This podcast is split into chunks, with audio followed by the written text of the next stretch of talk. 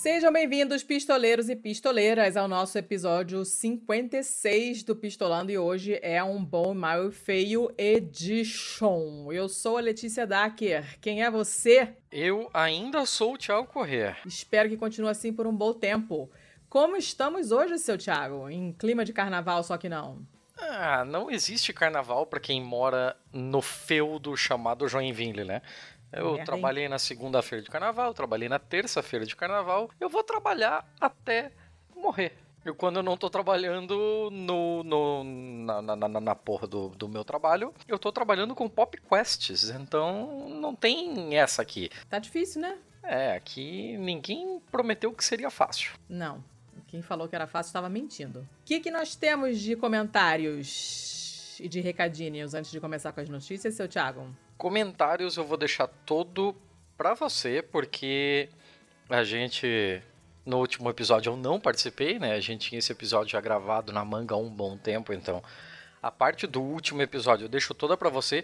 Eu só preciso fazer uma errata aqui. Diga. Por causa do nosso último Bom, Mal e Feio, quando a gente tava falando dos esquemas do Spotify e tal. Uhum. E em determinado momento do episódio, eu falei sobre uma pesquisa que eu tinha visto que em alguns países o Spotify já tinha ultrapassado o Apple Podcast e no placarzão geral do mundo ele já era maior que o Apple, certo? Hum, sim, eu lembro. Isto está errado. Ué, Eu tenho que trazer essa notícia aqui, né? Eu preciso fazer uma errata.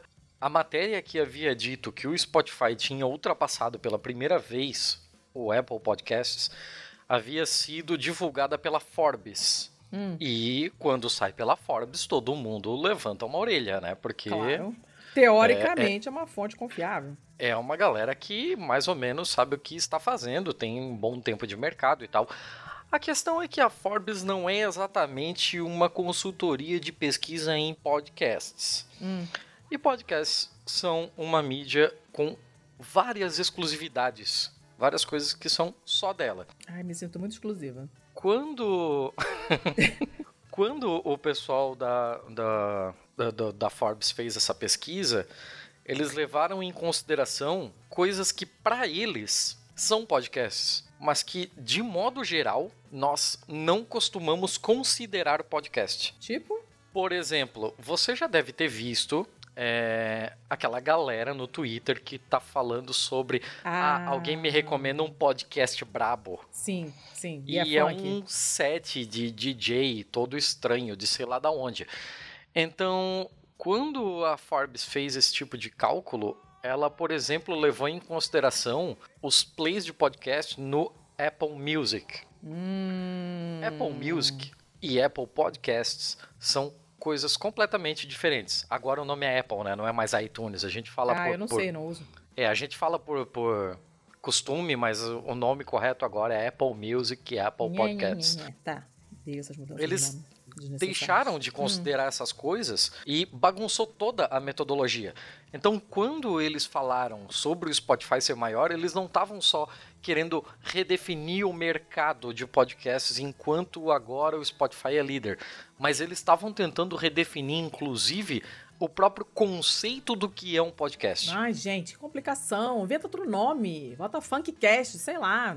Ai, Não, não é nenhuma questão de funkcast, assim, porque teoricamente, se esses caras estão lançando é, as suas músicas em um programa de áudio que tem uma narração no meio e que tem um feed que pode ser assinado, isso é um podcast. Hum. Não existe problema nenhum com esse tipo de coisa. O problema está em o que a Forbes considerou podcast a partir do Apple Music e não do Apple Podcast. E aí, ah, mas porra, mas eu agora falando para outros ouvintes nossos que também são podcasters, né? Ah, mas o, a maioria dos meus downloads vem do, do Spotify.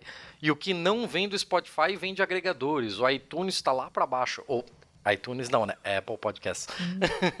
o Apple Podcast está lá para baixo. Como é que ele pode ser o maior? Então, aí o que vale é, a consideração é que a maioria dos agregadores de podcast é, utilizam a API do iTunes para fazer suas buscas. Então, quando você pesquisa um novo podcast dentro do seu agregador, ele está indo no iTunes no Apple Podcasts e procurando na biblioteca do Apple Podcasts se esse cara existe devolvendo para você. Então, mesmo quando você não está olhando pro Apple Podcast, você está o consumindo. É, tanto é que quando não, não vai pro, pro Apple Podcast, não aparece nos outros agregadores, né? Isso é um problema recorrente. Na o pessoal maioria fala, nossa, deles. é, já botei um monte de, de, de agregador, tá no Spotify, não sei o quê, mas ele não aparece nos outros agregadores das outras pessoas. É porque provavelmente é, teu agregador vai pescar no, no Apple Music, Apple Podcast, sei lá o quê, e não foi, né? Por algum motivo não foi. E se ele não foi para lá, os outros agregadores não enxergam também, né? Exatamente. É esse, esse foi o furo da pesquisa deles. Então, quando eu falei aquele negócio sobre Spotify ser maior, desconsiderem, invalidem, porque a metodologia usada na pesquisa da Forbes é completamente incorreta. Completamente incorreta. Tá. E, inclusive, param de usar Spotify. Sim, é, a gente já falou bastante sobre isso. É, considerem a possibilidade de instalar um agregador, um podcatcher exclusivo para isso. Então tá, né? Então tá. Essa é uma errata. É, esse, esse episódio com a Sabrina teve é, uma repercussão ba- bacana, né? Porque é um livro interessante pra caramba, embora a gente tenha saído bastante do assunto, assim, mas o, ele dá uma, uma curiosidade de ler o livro, porque o livro é muito bom, recomendo pra cacete. A edição tá muito boa, leiam, porque explica muita coisa, muito, mas muita mesmo. Muitas fichas cairão. Ah, então vale super a pena e, e, e a Sabrina é sempre didática pra caramba quando conversa sobre esses assuntos, então acabou sendo bacana. Ficou muita coisa de fora, muita coisa que a gente. Porque a gente se desviou do assunto mesmo e tal, mas é, mesmo assim o pessoal gostou. Então eu só posso dizer recomendem. Eu só posso recomendar, olha só, só posso dizer recomendem. Eu só posso dizer leiam, porque o livro vale muito a pena. E o que vocês acharem de podcast comentando o livro, ouçam pra complementar e pra repassar o que vocês ouviram, mas de repente não, não entrou muito bem na cabeça. Vale muito a pena, porque, porra, é um, é um livrão. E é rapidinho, porque é uma coleção de ensaios, né? Então você lê ele rápido. A edição da, Bo da Boitempo tá linda, com uma ilustração maravilhosa, vale super a pena ver. Então, leiam. E que mais? E mais nada, porque não tem nada de especial. Não tem beijo hoje. Tô com preguiça de buscar. Então hoje não vai ter beijo. Mas você quer dar os recadinhos de sempre? Ah, recadinhos mais tarde. Recadinhos mais tarde, eu só quero mandar um abraço para seja lá quem for que nós tivemos o nosso primeiro download no Panamá. Ó, garoto. Tá vendo? é o globalismo, né? Esse mundo globalizado. Tá, beleza. Então entre em contato com a gente. É, diz aí quem você é do Panamá. Que a gente fica curioso, né? Vocês já sabem, Insta e Twitter, arroba pistolandopod, vocês já sabem aí qualquer coisa vocês entrem em contato. Normalmente esse pessoal de fora, não sei por qual motivo, mas o pessoal que mora fora entra bem mais em contato com a gente pelo Instagram, não sei porquê, mas é uma estranhice que acontece, então você que está no Panamá, faça isso, entre em contato com a gente que a gente fica curioso de saber o que, que tu tá fazendo aí e como é que você veio parar aqui. Não só quem tá no Panamá, né? Claro. quem tá em São José dos Ausentes, quem tá Que em. pariu. O quê? Quem tá em São? José dos Ausentes senta e chora. Porra, é. Você, você é o quê? São José dos Ausentense? Ah, não sei. Se, se tem alguém que nos ouve lá, por favor, diga qual é o seu gentílico. Sim, Mas- estou curiosa. Mas qualquer lugar, quem tá em Salto, quem tá em Itu, quem tá em Brotas, quem tá em Seropédica, Para. Não vamos Que? entrar nesse caminho. Quem tá em Sulacap. Para. Vamos Parei. começar logo o episódio. Vamos? Quer começar? Começa. Eu começo. Eu tô. Eu, você tem. Não tem nada de bom hoje, né? Você tá nessa vibe amarga. É isso mesmo? Não, não, eu, eu, eu só vou ter um mal, na real, e aí eu tenho um, feio que pode ou não ser mal, mas é mais pra suscitar um questionamento. Mas hoje eu vou de mal e feio, foda-se bom. Tá bom. E eu tô ao contrário hoje. Tô de bom e feio, não trouxe mal, porque sim. A minha primeira pesquisa. Minha primeira pesquisa. Caraca, hoje tá foda. Isso que eu não fiz absolutamente nada o dia inteiro, a não sei ensinar a cachorra a fazer xixi na rua, mas tudo bem. A minha primeira notícia boa, meu primeiro bom, é uma notícia que várias pessoas me marcaram e eu fiquei feliz. Eu adoro quando as pessoas me marcam nas coisas, porque elas lembram que eu existo, isso é muito bom. Eu, como sempre, peguei o primeiro link que apareceu pra mim, que é uma notícia do bb.com.br. Bebê no sentido de baby mesmo, de recém-nascido, de neném. Né? É um site da Abril, não é um site que eu tirei do cu, tá? É um site da Abril. E, é, mas apareceu em várias outras coisas, mas todos com, sei lá, uns, uns, veículos meio estranhos. Eu não vi isso muito assim na grande mídia, não, mas apareceu em vários sites. E a notícia é a seguinte: pesquisadores brasileiros criam leite materno em pó para facilitar doação. Que pira? Como, como, é esse é um projeto. Como é que faz é, isso aí? Pois é, esse projeto foi desenvolvido em Maringá, né? Na Universidade é, Estadual de Maringá, aqui no Paraná. Uh, e é, um, é muito, muito bacana, né? A ideia é que esse leite possa, no futuro, ser uma alternativa mais prática aos bancos de leite humano. Para quem não sabe, sim, existem bancos de leite humanos, né? Existem e salvam vidas, porque é, é, a gente sabe que o leite materno é o melhor é, alimento para o recém-nascido, até os seis meses, não precisa nem de água, eles é, sobrevivem ultra bem com o leite materno. Só que tem gente que não tem leite. Eu não tinha, eu tive que complementar com, com fórmula, né? Com, com leite em pó, é, artificial, enfim, fórmula, né? E existem esses bancos de leite porque as mulheres que têm muito leite bombeiam e o excesso que o, que o né, bombeiam o excesso que o neném delas não mama e doa para esses bancos de leite. Esse leite ele é tratado, pra, né, testado para doença, porque tem algumas doenças que passam através do leite, parará, parará. E, uh, e salvam realmente bebês de baixo peso, bebês que prematuros, que têm uma série de dificuldades e a mãe não tem leite por algum motivo ou não é suficiente. E você consegue dar esse alimento que é o melhor para o bebê, mesmo quando a mãe não tem nenhum ou não tem suficiente, né? Isso é uma coisa muito bacana, porque inclusive tem. É, é, a Fiocruz está metida nisso, a Fiocruz abre bancos de leite em países africanos. Eu não acho. A gente já comentou aqui essa coisa da, da Nestlé ser uma empresa muito escrota, né? Que incentivando o uso de leite em pó é, como substituto do leite materno na África causou uma morte de um uhum. monte de, de bebês, porque você, para fazer leite em pó, reconstituir o leite em pó, você tem que misturar com água. Né? E você tem que usar água limpa. Só que em muitos lugares lá não tem água limpa. Você vai misturar com aquela água é, cheia de doença e você mata o seu filho. Né? E às vezes acontecia mesmo com a mãe tendo leite, porque você fica naquela de não, falaram que o leite em pó é melhor, vou dar leite em pó, e você está matando seu filho, deixando ele doente.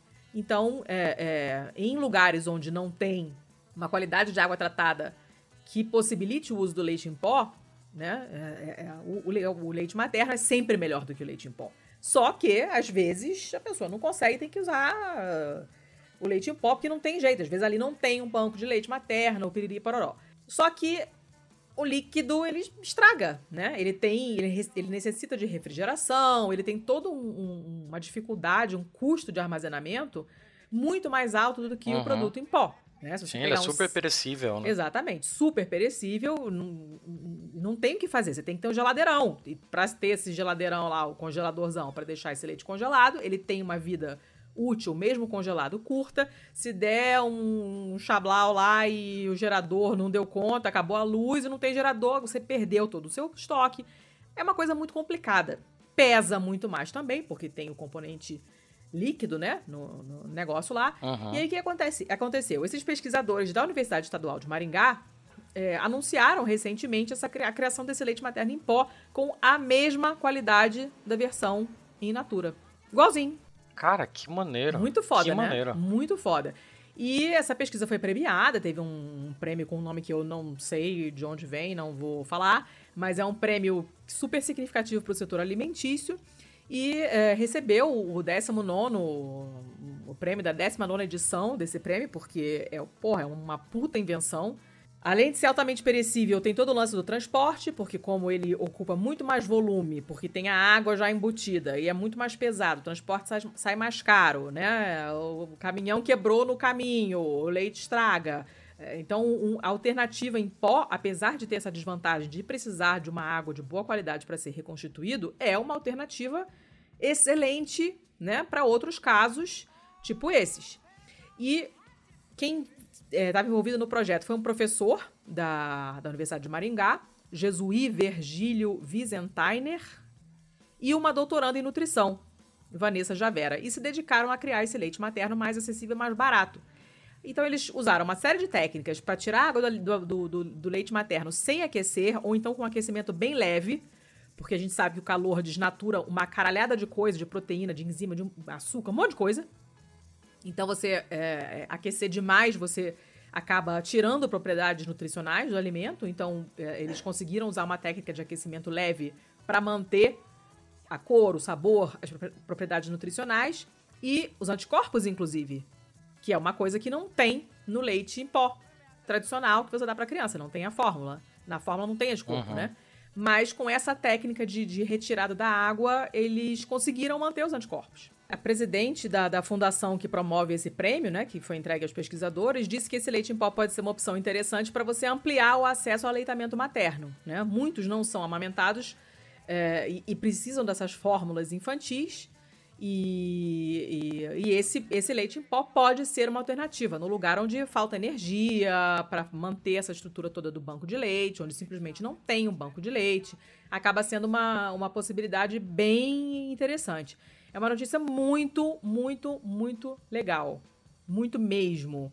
A, mesmo considerando essa dificuldade com a água em alguns lugares, é, um, é, é, é super importante você ter uma maneira de você estocar isso com uma durabilidade uhum. maior, gastar menos no transporte, né? Mesmo que você abra um banco de leite materno reconstituído no lugar onde a água é ruim, e aí você faz um banco de leite que tem um puta esquema de tratamento de água, isso estou tirando da minha cabeça agora, tá?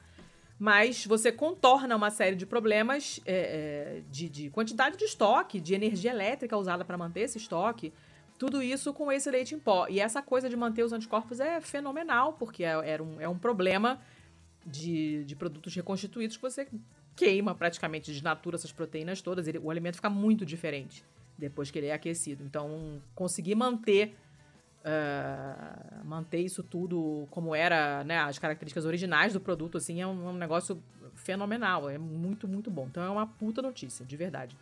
Vamos ficar de olho Só aí. Só para passar algumas, algumas informações aqui sobre os bancos de leite brasileiros, né?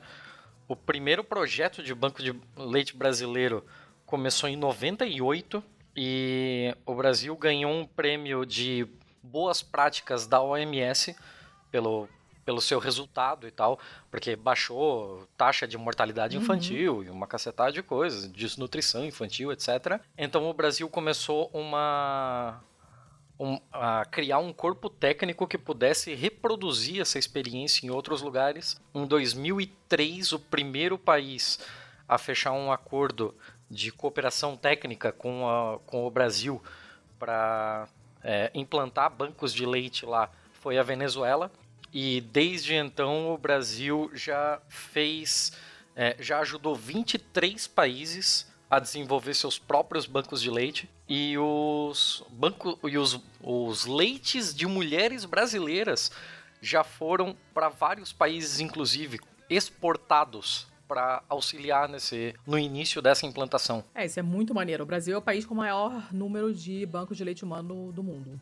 Sim. Em 2018 foram coletados 111 mil litros não, é, é, de leite. Eu não posso falar como que eu sei essas coisas todas, porque infelizmente as pessoas com quem eu queria gravar não me querem, mas eu sei. E é, essa coisa da implantação de, de bancos de leite em outros países faz parte de um projeto da OMS chamado Rede Global de Bancos de Leite Humano. Uh, o Brasil é super pioneiro, é, é, considerado é, o país em implantação de, de banco de leite humano. Quando a água bate na bunda, o bicho pega, o pessoal resolve implantar um negócio desse. Os especialistas são os brasileiros. É, é, um projeto bacana pra caramba e é legal porque tem toda uma coisa de formação do pessoal local para não ficar dependendo sempre, né? Então o Brasil vai lá, implanta o primeiro do país, sei lá, por exemplo, em Angola.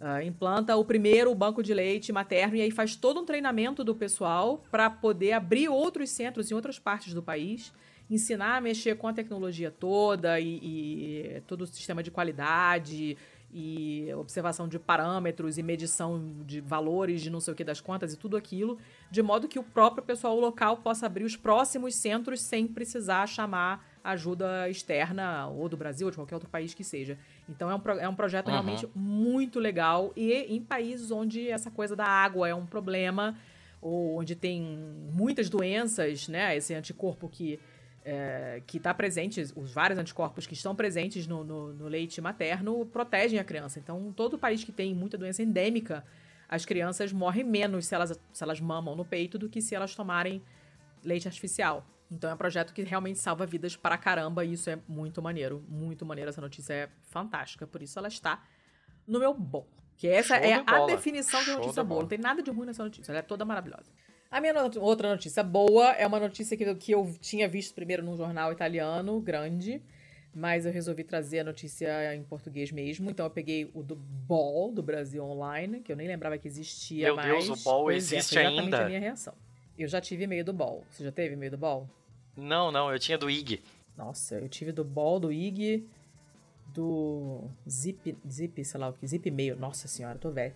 Zip Mail. Hashtag velha. Vamos lá. A notícia é: Peru recupera manuscrito valioso sobre os Incas, perdido há 140 anos. Como assim? Perdido 140 anos, recupera. Acharam, sei lá, embaixo da cama. O negócio é o seguinte: ele foi achado no Brasil, esse manuscrito, tá? Ah, É, foi achado no Brasil. Olha que história con- contorcida. Esse, esse manuscrito ele contém as memórias de antigos governantes incas e ele tinha desaparecido durante a ocupação de Lima pelas tropas chilenas no período da Guerra do Pacífico, que acabou em 1884.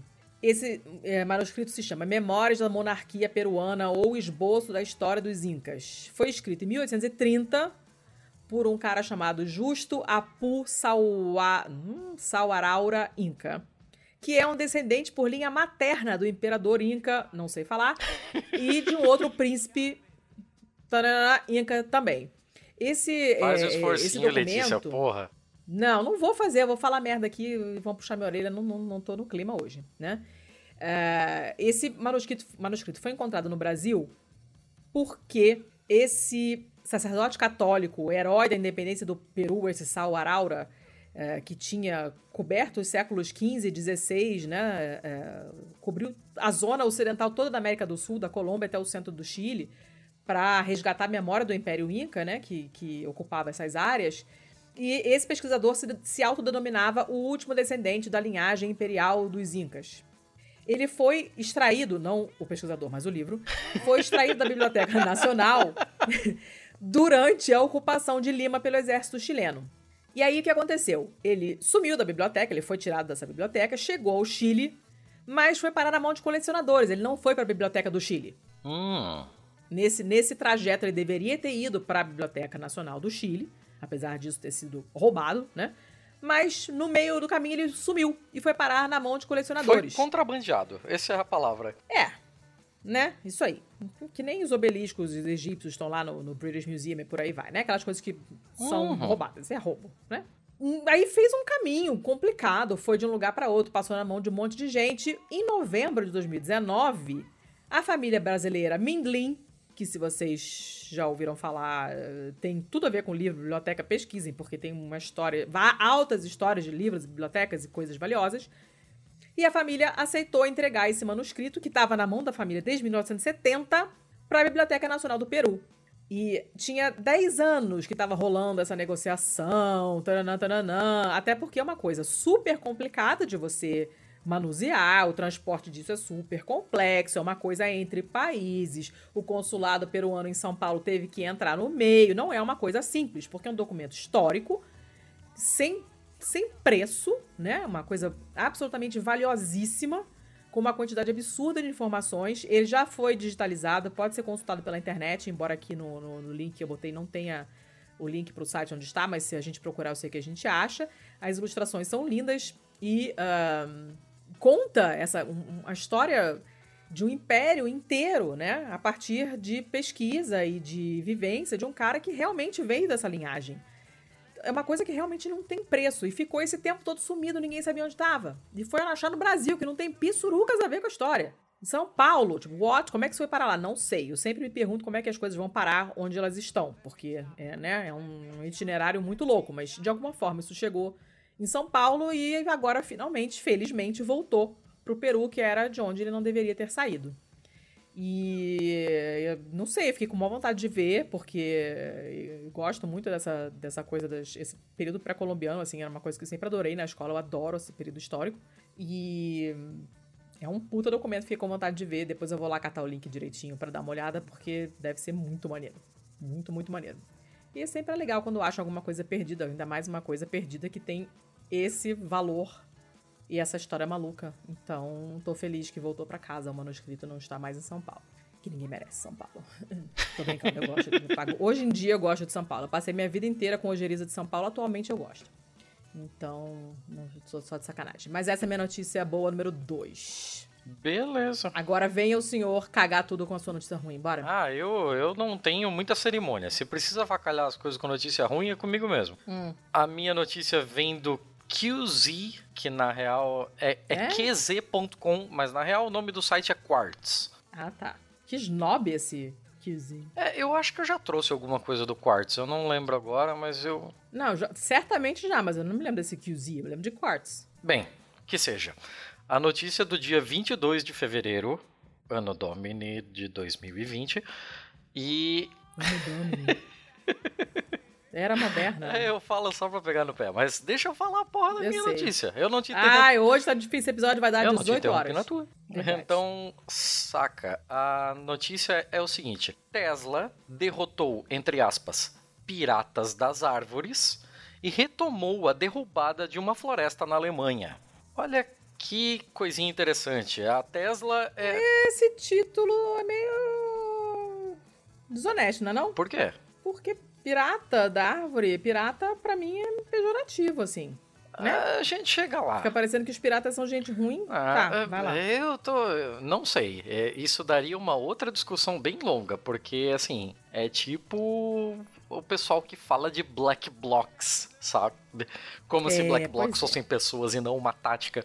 Então, Aham. não sei. É, é bem discutível, na real. Mas a questão principal aqui é que a Tesla, aquela coisa toda bonitinha, eco-friendly, de ai, vamos fazer é, coisinhas elétricas para todo mundo, painéis solares, bateriazinha, pipipi, popopó, daquele escroto chamado Elon Musk, que só é rico porque o pai dele explorou muita carne humana, muita gente preta na África do Sul coletando esmeralda pra esse filho da puta. É... Então, ok, me perdi. Ah. Ah. quando, quando, precisa, quando precisa reclamar de alguém, me perco. Mas o, Mas tá na hora, quando tá- é sempre a hora de xingar o Sim, Elon sim. Musk. Vai, então, é, o Elon Musk ele resolveu que a Alemanha vai ser o endereço da sua próxima gigafábrica. E essa fábrica ficaria próxima de Berlim e trabalharia com a parte de componentes eletrônicos, painéis solares, o caralho a quatro para esse monte de tranqueira de traquitana que ele tá fazendo aí. A questão é que o terreno em que ele resolveu fazer isso é, tem uma floresta nele. E como a gente já descobriu é, no período do ano passado de todas as tretas que aconteceram com relação ao incêndio da Amazônia, a Alemanha é um país bastante rígido, bastante rigoroso com relação à derrubada da- da- das suas florestas. né? É um país que procura conservar tudo o que sobrou, né? Comunista.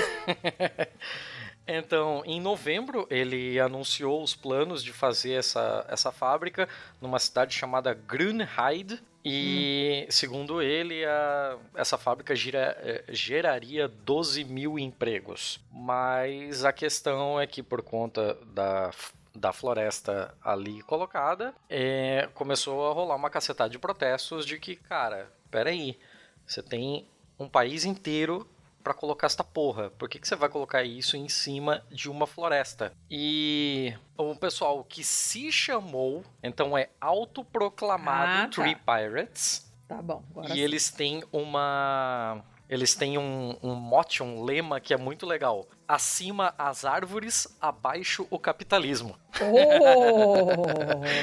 Adorei. Então, viu por que, que o bagulho tá aqui? Então, eles disseram que ocupariam a floresta para impedir que a empresa seguisse os seus planos de derrubada. E enquanto a Tesla fazia um pronunciamento no seu site dizendo que estava comprometida com a- em melhorar o meio ambiente perto da fábrica e procurava replantar a área três vezes do tamanho da fábrica em outro local, Aham. pipipi, popopó. É, enquanto isso, o pessoal quer saber, enquanto vocês fazem statements aí, foda-se, a gente vai pro pau, eles ocuparam a parada e a treta acabou na justiça e a justiça alemã é, resolveu dar ganho de causa para Tesla.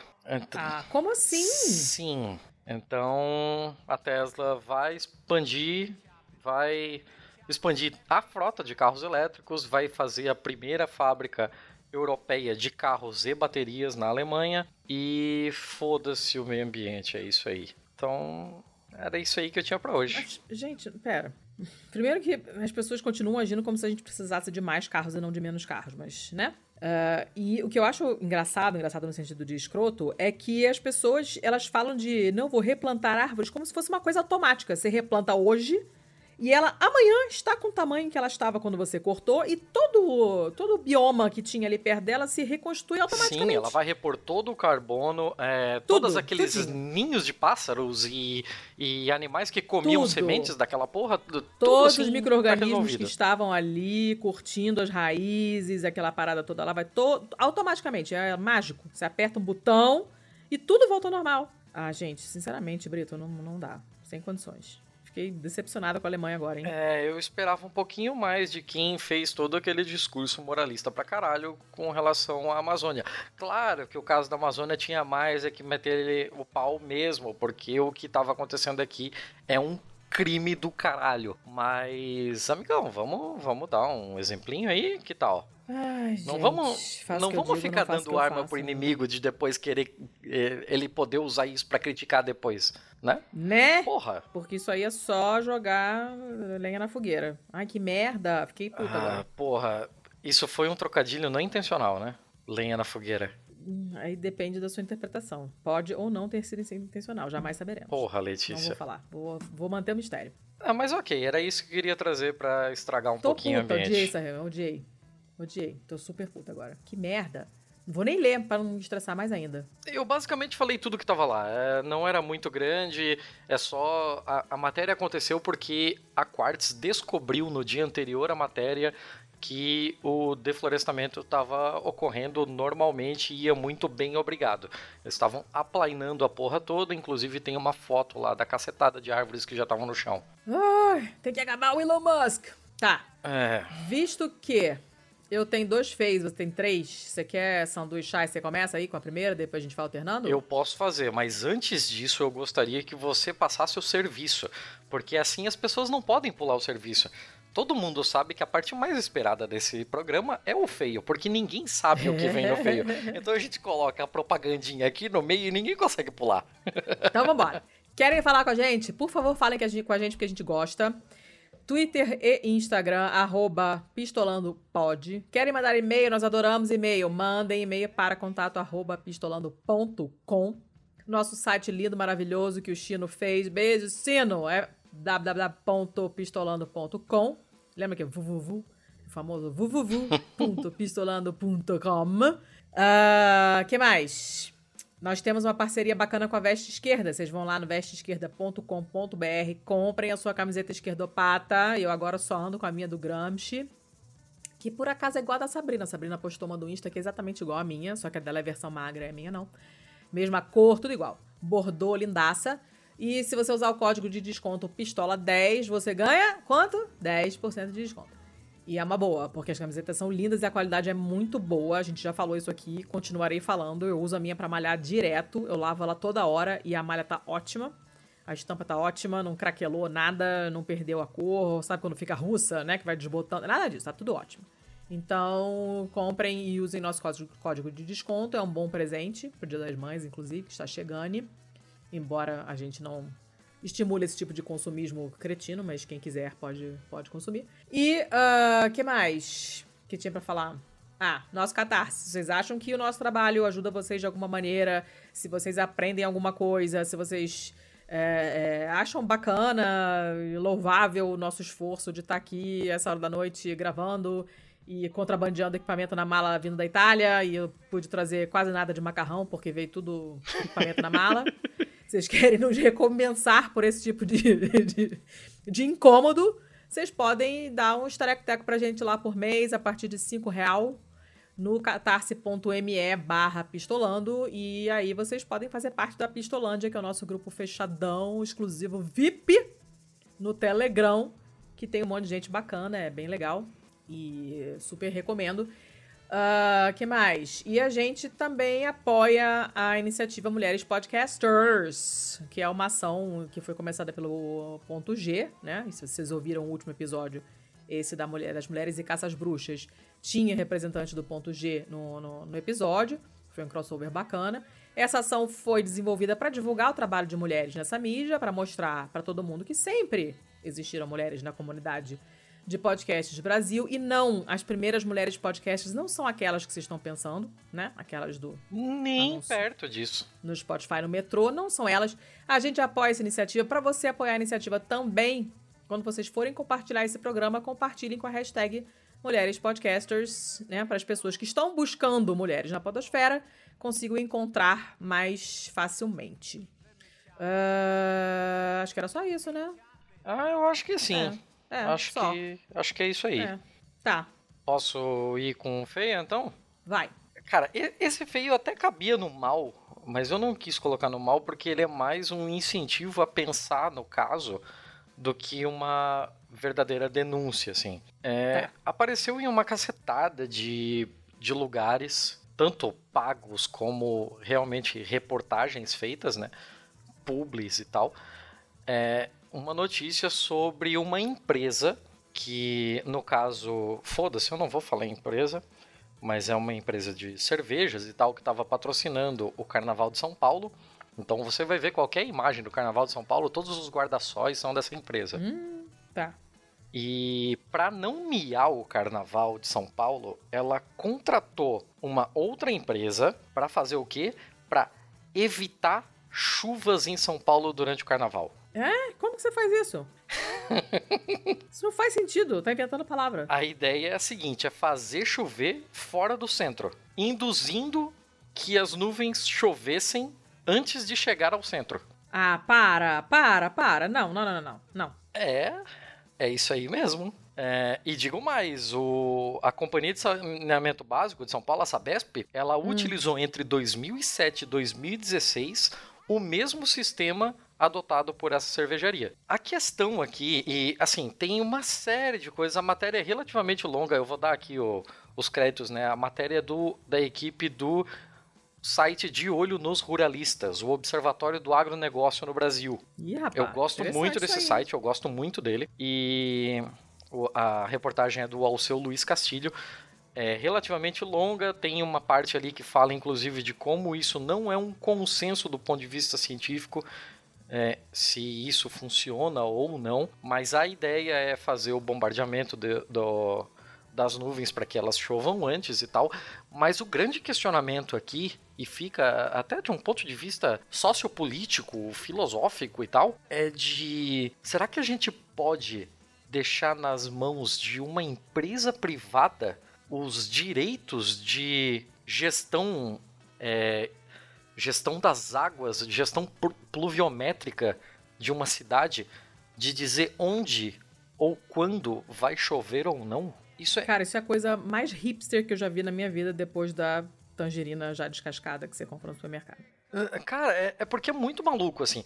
A ideia é que eles pegam um avião e fazem essa parada. A empresa que faz isso chama-se Mod Clima. Hum. E ela, ela fez algumas. Ela deu algumas declarações aqui de que um avião vai tentar fazer de tudo para a chuva cair antes de chegar no início do bloco. O avião lança no interior de nuvens cúmulos com correntes ascendentes, gotículas do tamanho controlado, promovendo mais colisões e aglutinações para formar então gotas de chuva.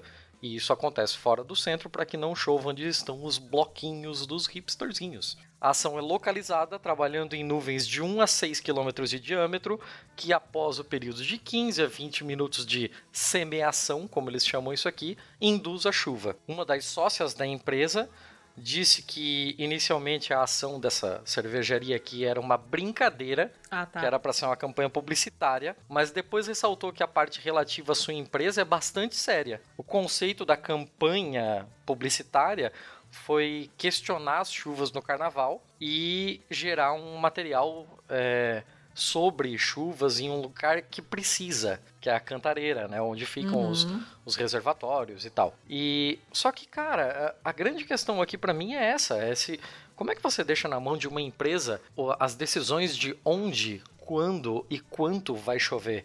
Nossa, o departamento Vai da Merda tá com a sirene no máximo. É, imagina o caso de uma, sei lá, de uma um conflito, não, não é muito o nosso caso aqui, né, pensando em Brasil, mas imagina assim, o conflito entre países em que uma, um país resolve utilizar esse, esse tipo de sistema para manter o outro numa seca e suprimir a segurança alimentar de um outro, sabe?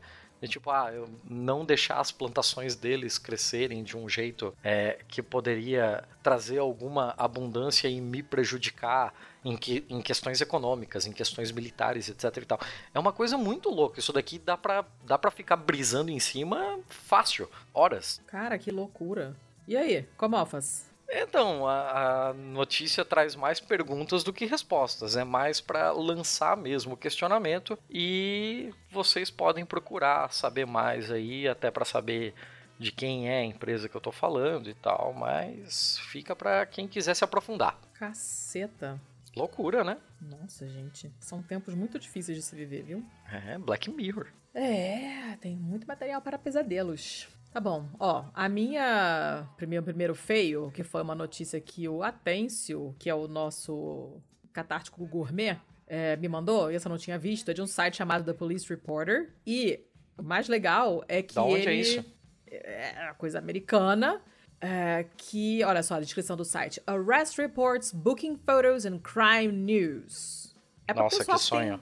Sede de sangue fica vendo é, notícias de prisões e de crimes e coisas desse tipo, né? Inclusive, é o cidade alerta deles. Exatamente. Não questionei o que você estava fazendo nesse site. Vou partir do pressuposto que foi parar na sua timeline por acaso e você carinhosamente lembrou de mim e me marcou. Olha que manchete linda. Potes de línguas humanas foram encontrados, preservados, escondidos no crawl space, aquele espaço entre é, a casa e, e, e, o chão, né? Se você pega aqueles filmes americanos, sempre uhum. tem alguém que vai lá fazer uma reforma, alguma coisa e acha um fantasma ali embaixo. É aquilo ali. É o crawl space de uma casa em qual estado? Não, não, não. Pera, pera. Ah. Foda-se o estado. Línguas que você diz são idiomas. Língua, língua de pessoa, língua. Ah. Músculo, músculo mais forte do corpo humano, língua. Como assim? Quero que você adivinhe qual é o estado onde isso foi encontrado. Qual é o estado mais bizarro dos Estados Unidos? Ou é Flórida ou é Connecticut. É Flórida, claro que é Flórida. Óbvio. Ok. Né? A, figura do Florida Man não existe por acaso. É um estado de bizarrice. Aí, mas tudo bem, é, é, menos macabro do que a gente tá imaginando. Não era alguém que colecionava línguas porque era língua de pessoas que ele tinha matado, alguma coisa assim. Não. É, essas línguas têm uns 50 anos, mais ou menos, foram encontradas nessa, nesse espaço, nesse crawl space de uma casa na cidade de Gainesville. E uh, os inspetores ali estavam fazendo uma inspeção de uma casa e, encontraram essa, esses potes ali e tal. E, e o morador anterior era um dentista era um pesquisador, um professor emérito da Universidade da Flórida. Letícia, até onde eu sei, dentistas não arrancam línguas. Quem tem um pote de línguas em casa? Calma, presta atenção. Né? Ele tinha sido um professor assistente de medicina oral em 1971. Ele trabalhou ali na faculdade de odonto é, até 2002, quando ele se aposentou. Medicina oral é a que você não precisa escrever, né? É... ah, foi boa, vai. ah, então, voltando, eles encontraram, esses inspetores encontraram seis a oito potes contendo essas línguas humanas conservadas em formol. Aí você fica, cara, o que, que esse homem tá fazendo com essas línguas? Mas ele tinha feito pesquisa sobre câncer é, de boca e outros, outros problemas de, de uh, da, da, cavidade oral, né? Quem faz. Eu não sei como é que é nos Estados Unidos, se você tem que fazer medicina primeiro, depois se especializar. Sei, na Itália é assim, você faz medicina e se especializa em odontologia. Como era uma vez antigamente também em outros países e depois se separaram, mas ainda são coisas muito conectadas, né? E. Uh, Os países e... se separaram? Ô, Thiago, ó, esse bicho subiu a sua cabeça que você tá comendo aí, que o seu jantar hoje é uma caixa de bis que eu sei, e aí esse açúcar todo não tá te fazendo bem, tá? Para. Para com o tiozão. Desliga a modalidade de tiozão do pavê. É, a, a moradora atual da casa é a ex-mulher desse professor. E ela falou: ah, não, são dele. Porque ele fez pesquisa e tal. Tipo, se o cara pesquisa câncer de língua, não é tão bizarro assim o cara ter um pote de línguas na casa dele, porque era isso, era objeto de estudo dele. Na casa, porra. Na casa. Sei lá. Porra. Se afeiçoou, ele se aposentou e levou pra casa. São os Mas- péssimos. Não, em casa, não. Não se leva trabalho pra casa. Ah, Depende, eu trabalho de casa. Então, ele, de repente ele fazia, sei lá, tinha um microscópio lázinho dele lá em casa, no porão, ficava estudando as línguas, eu não sei. Não sei. Caralho, não. É, Mas não. isso assim, Se esse cara fosse proctologista e não ter um pote cheio de cu, pode ser também. não. porra. Pode ser também. Eu tenho um amigo proctologista. Eu espero que ele não tenha um pote cheio de cus em casa. Mas eu já recebi várias fotos de cus estranhos quando ele tava operando. Em Quando ele fala, olha, hoje eu tô operando isso aqui. Ele. É isso aí. É, gente, esse mundo é muito bizarro. Tem todo um comércio dessas coisas, que eu acredito que lá deve ser uma parada muito mais é, séria, né? Aqui no Brasil tudo é moda caralho, então a gente sabe que rola um monte de é, arrombamento de túmulo pra roubar dente e osso, né? Porque esses ossos todos que os estudantes de medicina ficam passeando com aquilo no metrô pra assustar os passageiros, isso pode ou não ter acontecido nos meus tempos acadêmicos. É, a gente, teoricamente, são ossos de cadáveres que foram doados para a universidade ou foram indigentes, que são os cadáveres que a gente disseca. Mas a gente sabe que tem todo um comércio, principalmente do pessoal de odonto, cara. Que você paga o cara e o cara vai lá e abre um túmulo de sei lá quem, arranca um crânio e tu leva para casa. Pra estudar os dentinhos e tal. Taranã, taranã. Acontece. Isso acontece real oficial. Isso me lembra de um bom mal e feio antigo que eu trouxe aqui, de um cara que doou o corpo da mãe lembro uma dessa história. universidade e a universidade vendeu pro exército americano testar a absorção de impacto de granada. Super legal, né? Que sonho. Que sonho, né? Pois é. Aí o que acontece? O inspetor da polícia lá, né? Que se chama Jorge Campos, ou Jorge Campos, eu não sei se ele é de origem é, de alguma família lusófona ou espanhófona, não sei. É, a Flórida provável que seja de família cubana, então seria Jorge Campos, Jorge. Disse que, como tem a Universidade da Flórida ali, de vez em quando aparece um negócio desse. Acharam, sei lá, um balde cheio de pés. Isso sou eu imaginando, tá? Um, sei lá, um tanque com batatas da perna, porque isso é objeto de estudo da pessoa e tal.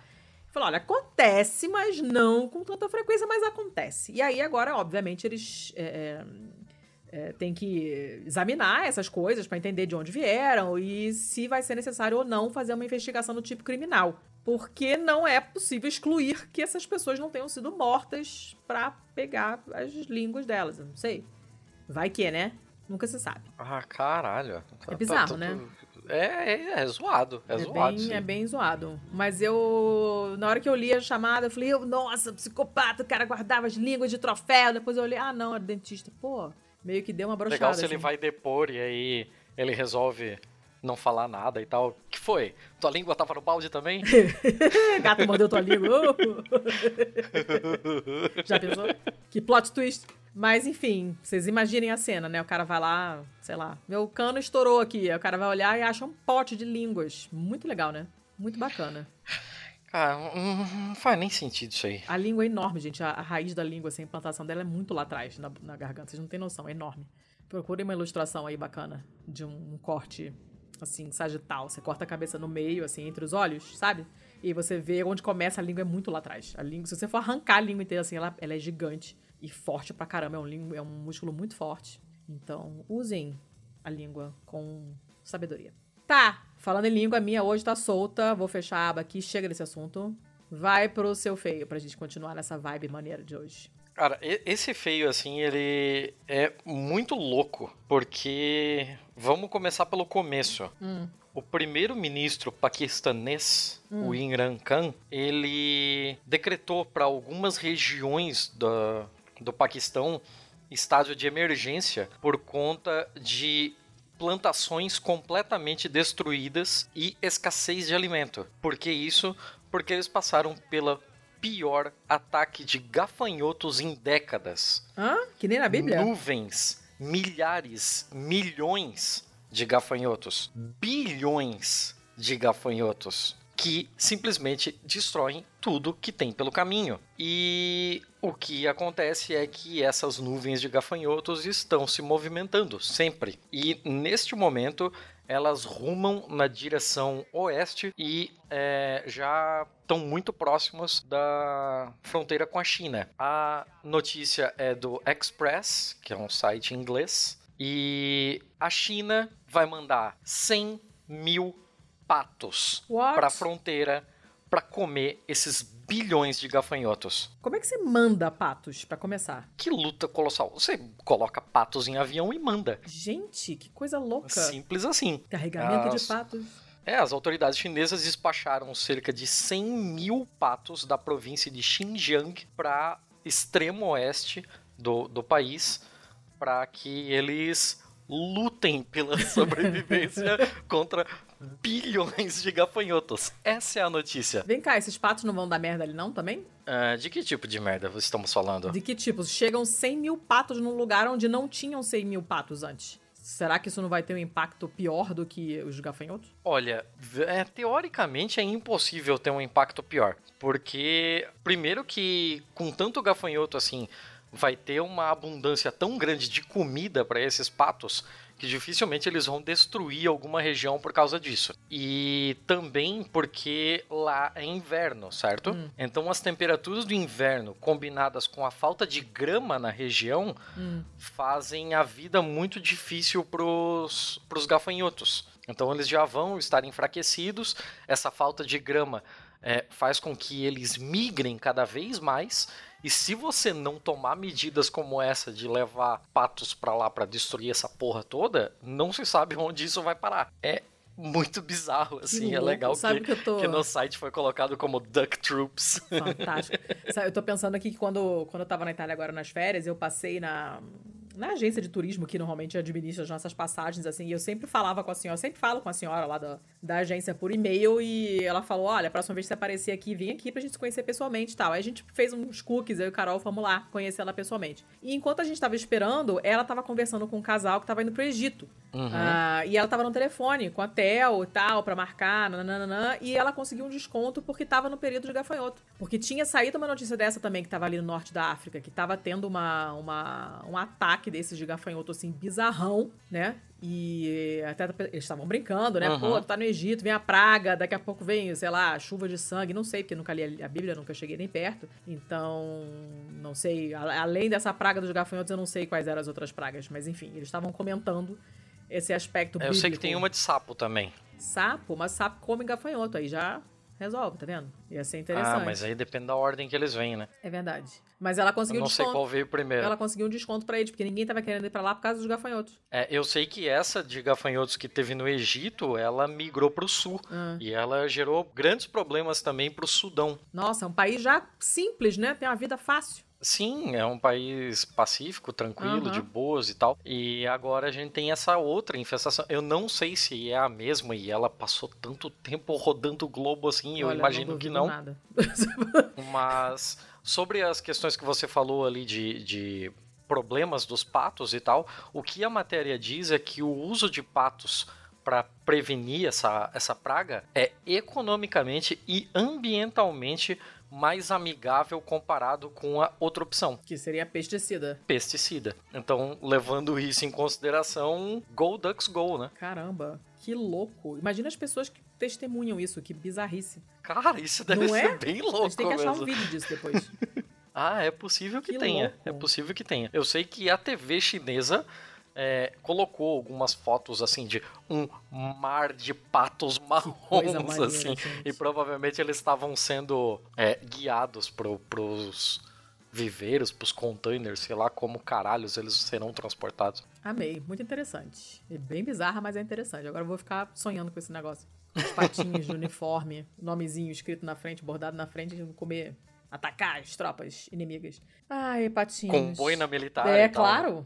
A canequinha, a canequinha de Inclusive, metal. breaking news. Ah, Breaking Porque essa notícia aqui que eu tô lendo, ela é do dia 24 de fevereiro de 2020. Hum. E já tem uma outra notícia aqui de 24 de fevereiro de 2020 com que mostra uma nuvem dessa cruzando uma estrada no Bahrein. E é coisa de maluco. Manda, eu manda estou te mandando o link agora. É uma coisa daquelas assim de tipo, é tanto bicho que ele escurece o céu. Caraca, que. Puta que pariu! Gente, é muito pesadelo isso. É, pior, é muito pior do que mortos-vivos.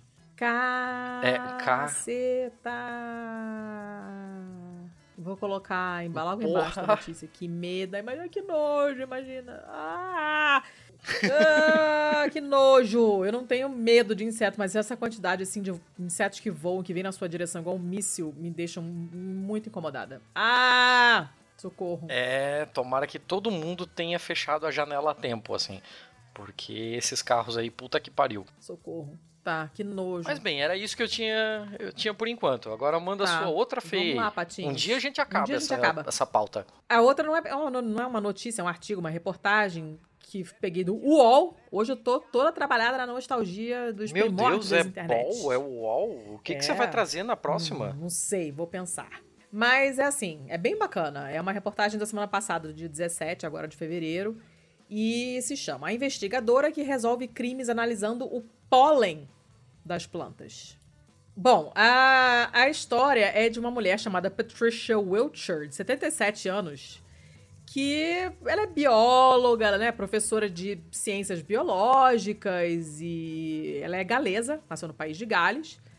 E quando ela tinha mais ou menos uns 50 anos, meio que caiu de paraquedas na vida dela essa, essa coisa da ecologia forense. Se vocês já viram CSI, vocês sabem que existe a entomologia forense, né? Que os caras iam lá, viam é, o vermezinho, a mosquinha que estava no cadáver, e a partir do estado de desenvolvimento dessa larva, eles conseguiam saber há quanto tempo o cadáver estava morto. Porque cada estado, é, cada fase, né? é, tem um tempo muito certinho, depois de não sei quantos dias passa de um estágio, de um estágio para outro. Então, se a larva estava no estágio 3, que você sabe que acontece depois de não sei quantos dias que a mosca colocou o ovo, você sabe que aquele cadáver estava ali há aquele tempo, né? E que isso é muito, isso. muito maneiro, por sinal. Mas essa ecologia forense é, abarca muito mais do que isso, porque não é só os insetos, que é a parte de entomologia, mas é meio que tudo. Ela, ela tinha 50 anos. Ela recebeu uma ligação, né, de um, de um. Em 94. Recebia a ligação de um policial na Inglaterra perguntando se ela podia ajudar na investigação de um assassinato.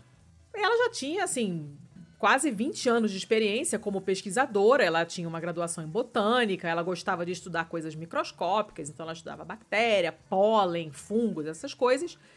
Esse policial falou que tinha sido encontrado um corpo carbonizado abandonado em uma vala tinha marcas de pneus no campo ao lado dessa vala e eles queriam saber se o carro que pertencia a um dos suspeitos tinha estado naquela área, que seria, obviamente, um, né, um elemento de ligação entre o dono do carro e o crime. Ela falou: tá, nunca fiz isso, mas vambora, né?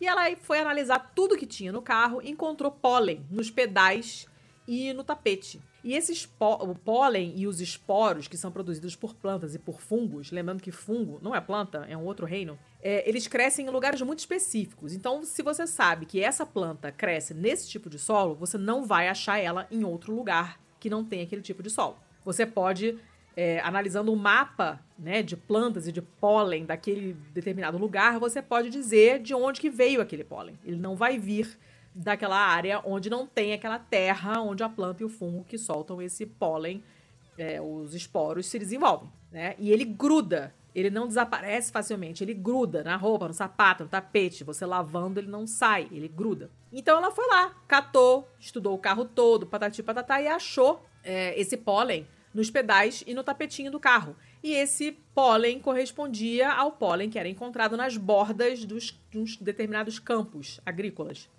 Depois o policial levou ela à cena do crime e ela conseguiu identificar o ponto exato em que o corpo tinha sido abandonado por causa dos tipos de flores que estavam ali. E que, portanto, eram flores que soltavam esse pólen que ela achou no carro. Então é uma parada extremamente específica, né?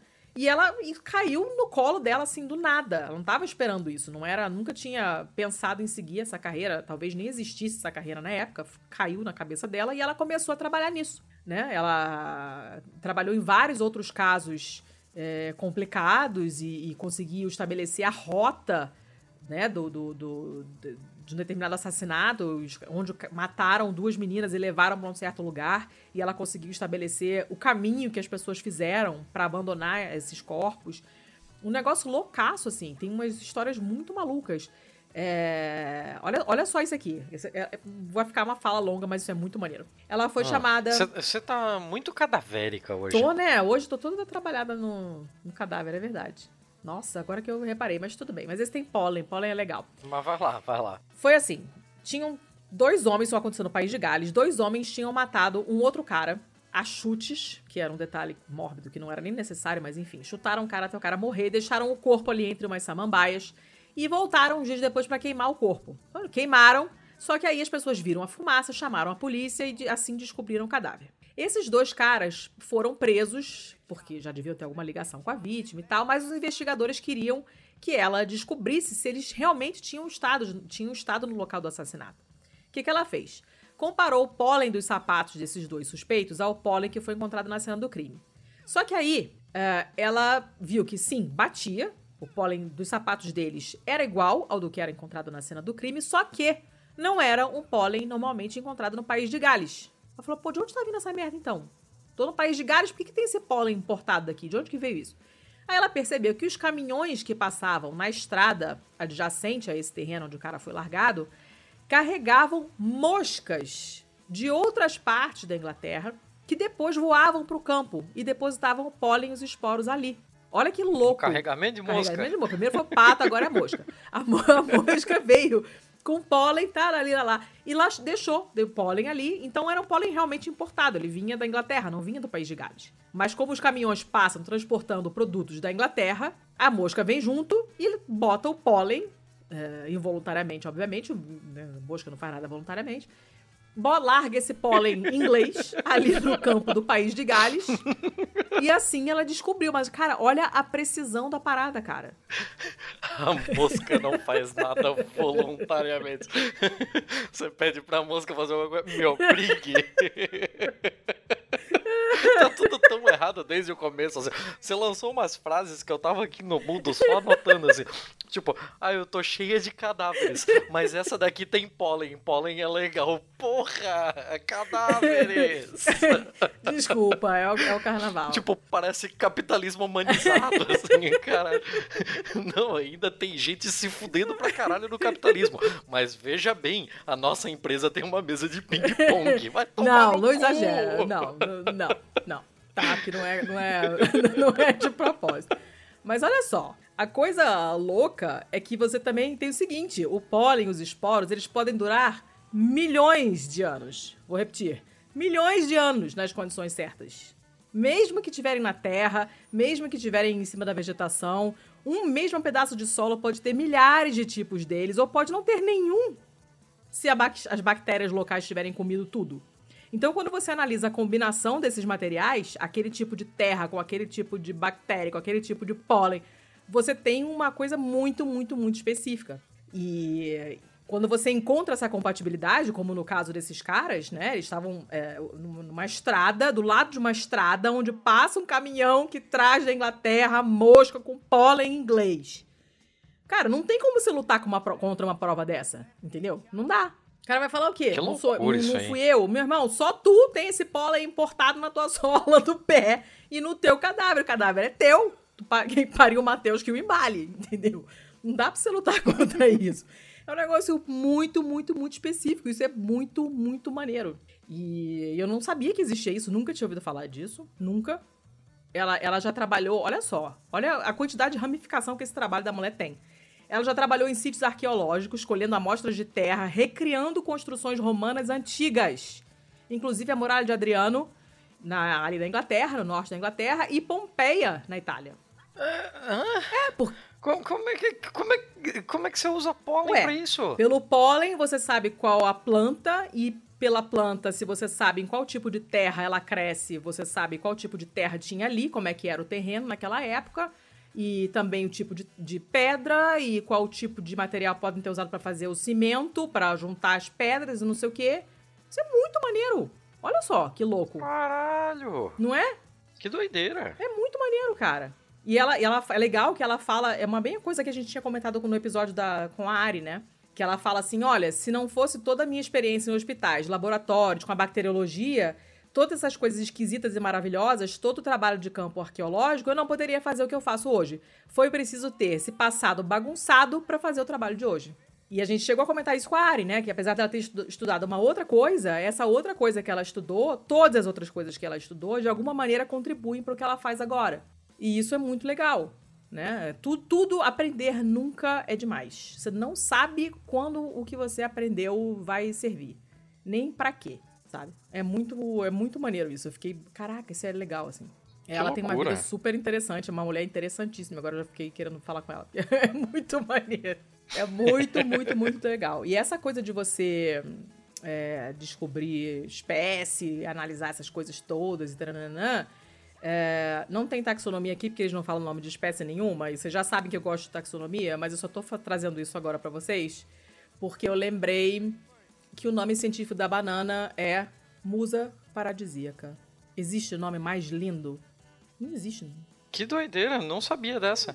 Perfeita, é a fruta perfeita, é uma musa Que o maneira. nome, da- nome científico da banana é musa paradisíaca. Ah, gente, isso é maravilhoso, isso é muito bom. Ai, taxonomia, te Eu não amo. sei porque isso Não veio agora, nada, mas veio por motivo nenhum, eu só queria falar isso hoje, porque eu lembrei essa semana e eu queria contar isso pra vocês. Vocês já podem usar na próxima campeonato de trivia, vocês já podem usar, né?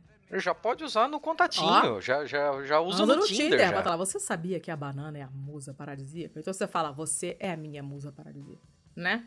Mas é, não, é muito maneiro, assim, essa reportagem é bem legal, porque primeiro que você fica sabendo que existe ecologia forense que eu não sabia.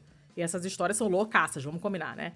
E segundo que reforça essa coisa de conhecimento nunca é demais. Você não sabe quando você vai utilizar uma coisa cruzada com outra coisa. Então isso é maneiro e eu achei interessante. Apesar dos cadáveres, é uma reportagem muito interessante, porque pólen é legal. A menos que você seja alérgico. Se você for alérgico, não é legal.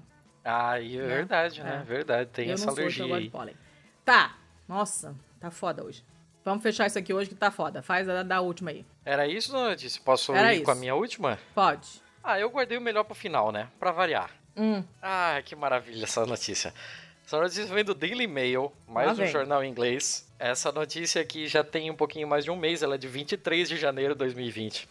Mas eu não tinha como deixá-la de fora. Vamos começar pelo começo. hum. Um programa de televisão norueguês chamado Okonomiexperne Ah, tá. resolveu fazer um negócio completamente cientificamente acurado para descobrir é, quem teria maior lucro numa carteira de ações de empresa, certo? Ah, É- tá. Essa é a competição. Cada um ganhou 10 mil coroas, que é, Hum. sei lá, uns 1.500 dólares por aí, e podia escolher até três de, um de uma cartela de 25 companhias para investir nelas Hum. certo? E depois a gente veria quem é que teve o maior lucro e esse é o campeão. Vamos aos competidores. Hum. De um lado do ringue, nós temos dois brokers experientes, Hum. certo?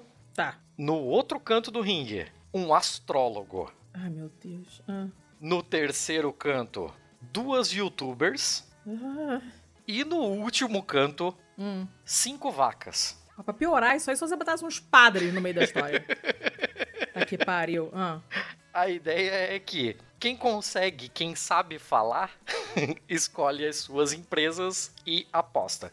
Você Ah. pode ir de um a três empresas e é isso aí. Divide o seu dinheirinho, coloca ali e beleza. As vacas, como elas não têm essa habilidade, o pessoal pintou uma grade no pasto e fez é, uma grade de 5 por 5 colocou as 25 empresas ali, deixou as vacas dentro dessa área e onde elas cagassem estava escolhido. Ai, que coisa maravilhosa! Bingo de cocô de vaca. Amei.